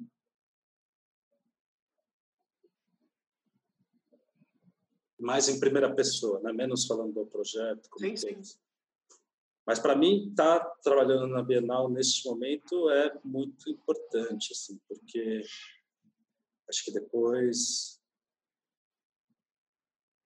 das manifestações de 2013, depois do impeachment da Dilma Rousseff, depois da execução da Marielle Franco, depois da queima do Museu Nacional, depois do agravamento dos processos de é, deflorestamento e queimada das nossas reservas, depois da eleição de um governo proto-fascista, depois de tantos depois, é, por mais que seja difícil saber o que, que é o melhor gesto para se fazer na esfera pública, etc., pelo menos para mim é melhor, é muito bom estar tá, pelo menos tentando, saber que a gente tem um espaço que a gente pode tentar encontrar pessoas pensar juntos o que, que pode ser dito, feito, pensado, cantado e que possa ser relevante, que precisa ser ouvido nesse momento.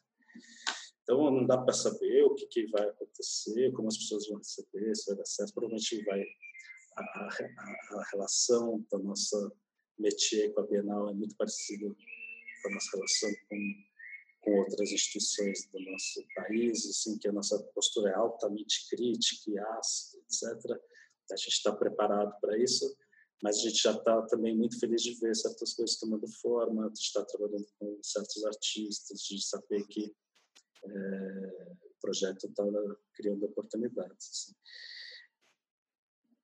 E aí, quando teve toda a questão da pandemia, teve tem um impasse estratégico passe operacional mesmo, de entender o tamanho do buraco. Tem, tem uma dose de certeza que, tanto mais grotesco dos negacionistas, quanto mais correto dos cientistas, tem uma dose de risco de estarem falando besteira simplesmente porque está se ligando com alguma coisa que ninguém sabe. Então, a gente precisou lidar muito com a ansiedade de decidir coisas, porque por mais que você queira decidir a melhor coisa possível, enquanto você não tem informações mais sólidas, é muito, muito arriscado. Mas o que a gente tem pesado, pesou logo que tudo isso começou, foi. E isso, lógico, eu não estou falando sozinho, estou falando com vários pensadores e críticos que têm falado nesses meses, é que, lógico, a pandemia do coronavírus é um fato inesperado, acidental, fora de controle, ato de Deus, dentro da linguagem até jurídica.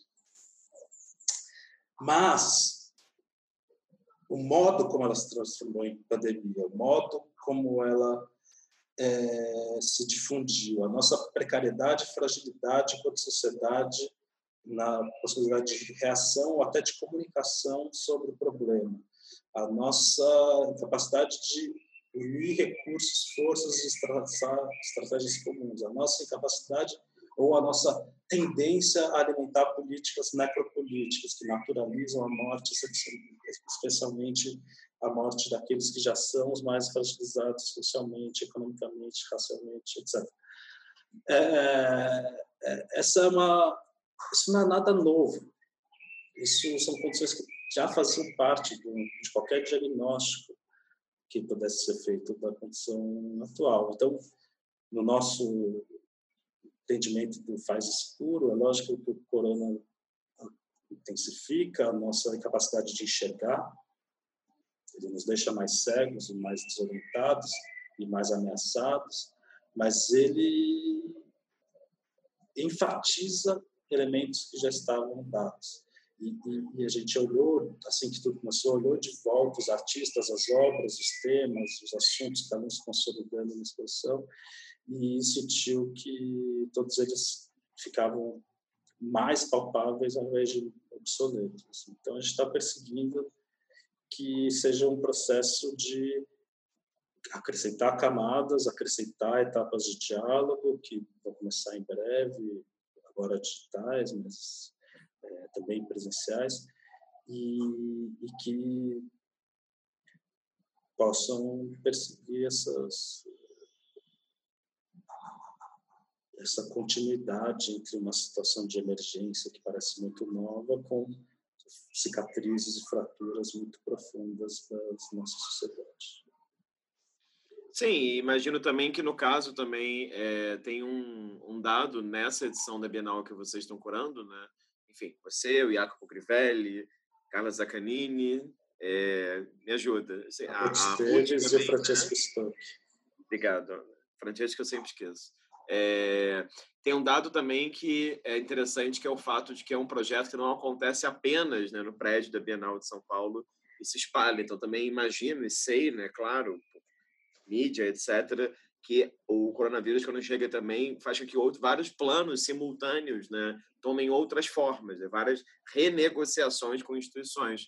Então, eu imagino também o lugar que vocês estão claro, é, de entusiasmo com o projeto e eu imagino também de cansaço, né? Porque é uma é uma é muita coisa que vai girando, é como um, um cubo mágico que você vai reembaralhando, né? E fica tentando encontrar as combinações. É...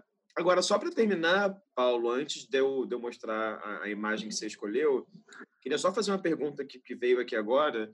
É... Talvez pareça uma pergunta, enfim, meio, meio ridícula, mas eu acho que não é, não.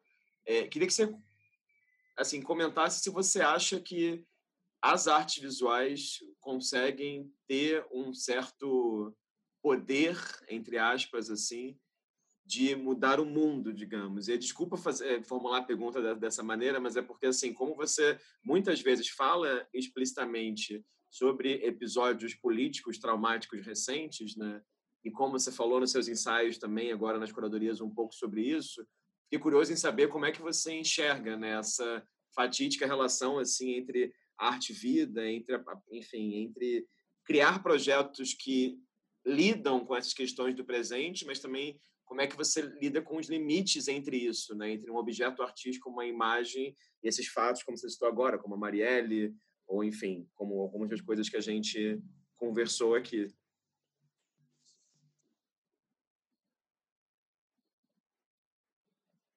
É, eu não tenho a menor ideia, mas eu acho que a arte. Quer dizer, na minha formação, a minha tendência é dizer a arte é um exercício muito atento, muito agudo, muito arriscado da linguagem. E a gente não consegue perceber o mundo fora da linguagem. Então, é, não é que a arte transforma o mundo, mas ela transforma o nosso repositório de ferramentas e vibrações e afinações pela qual, pelas quais a gente percebe o mundo. Além disso, a arte atua, aí pensando junto com Glissant, que é um autor martiniquenho que eu tenho lido muito, é, ela atua na construção de imaginário. Ela pode não atuar sempre na construção do imaginário de todo mundo, das grandes multidões, de todas as massas, em todos os rincões e territórios, mas ela mexe no imaginário, no mínimo dos artistas e no máximo de, das pessoas que, em alguns casos, são grandes públicos, etc. E o imaginário não é só imaginação, o imaginário é também uma espécie de, de introjetação da linguagem enquanto possibilidade de compreensão e formulação do mundo. E, e ontem mesmo, Mantia Jawara, é, que é um artista convidado da Bienal, ele estava estava fazendo uma entrevista com ele e ele falou dessa ideia do ele falou a força do imaginário é que você pode ver uma coisa agora e achar que entendeu, ou não entendeu, ou não liga, ou ligou muito, se emociona muito ou nada, não importa, mas ela fica ali depositada no espaço do seu imaginário, e ainda pode ser que daqui a cinco anos você está no meio de uma outra coisa e aquilo reemerge e de repente você percebe a situação que você está de maneira totalmente diferente, porque existe algo guardado no seu imaginário que te preparou para perceber aquilo de forma diferente. Então, é lógico que isso tudo pode ser muito lento e muito insuficiente, mas é muito valioso. Então, eu não sei. Acho que se eu fosse efetivamente um, um agente revolucionário, dificilmente, eu, se o meu ponto de partida fosse um agente revolucionário, dificilmente escolheria a arte para ser a arena principal desse debate, desse combate.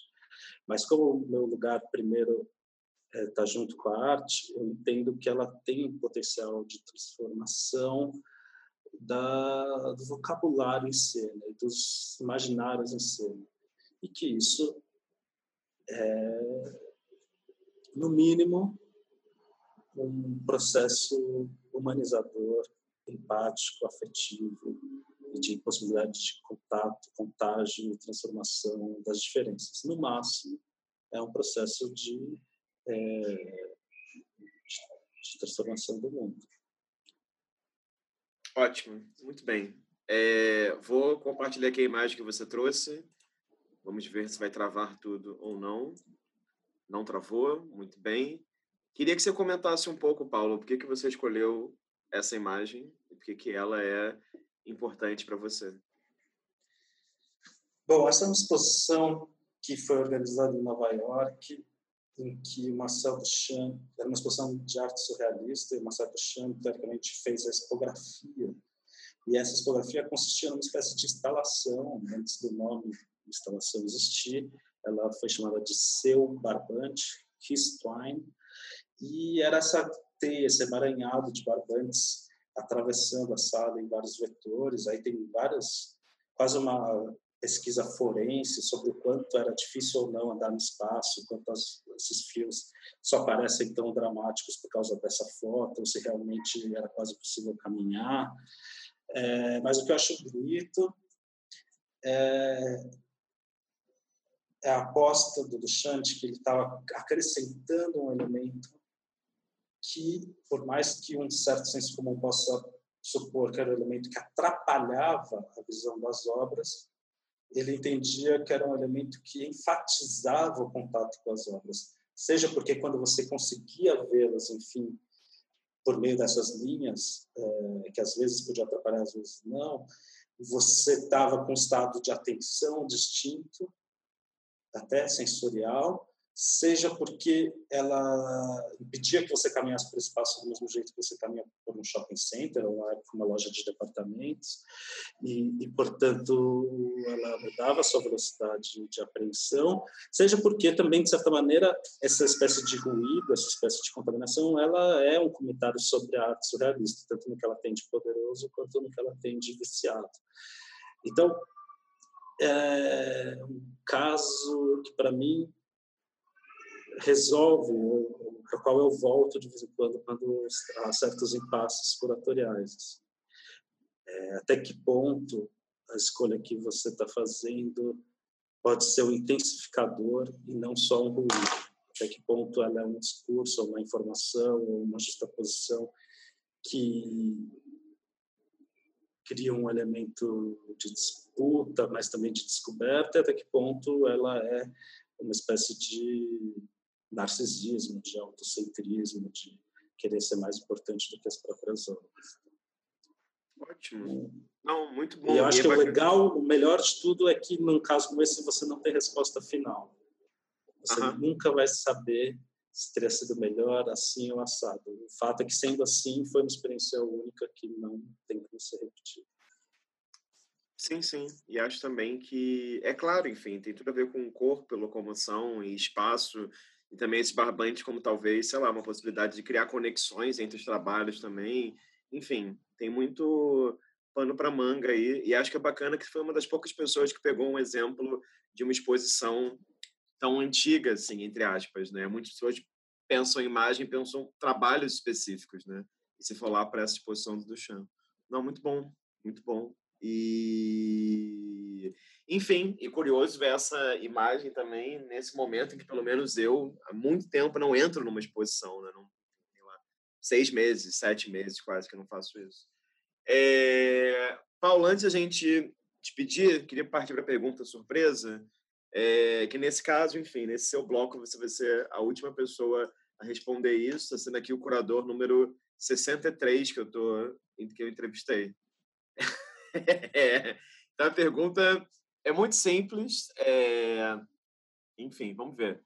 Queria que você me contasse uma viagem sua que você sente que foi muito importante para o seu percurso como como curador. E por que que ela foi muito importante assim? Se existisse uma viagem foi de certa maneira divisora de águas para você qual que foi essa viagem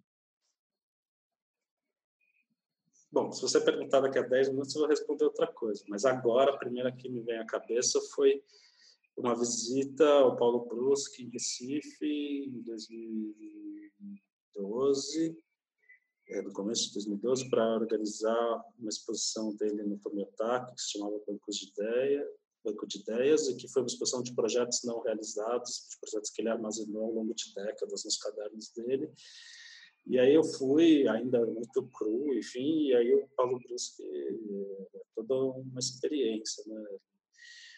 Desde ficar sentado horas com ele, lendo os cadernos, ele traduzindo a própria caligrafia e contando as histórias de como cada ideia apareceu, aconteceu ou não aconteceu, mapeando que projetos viraram outras obras, que projetos simplesmente não existiram, que projetos viraram classificados depois indo para o mercado central e, experimentando a relação o cotidiano dele em contato com pessoas de fora do circuito da arte e a relação com a boemia e com a noite também.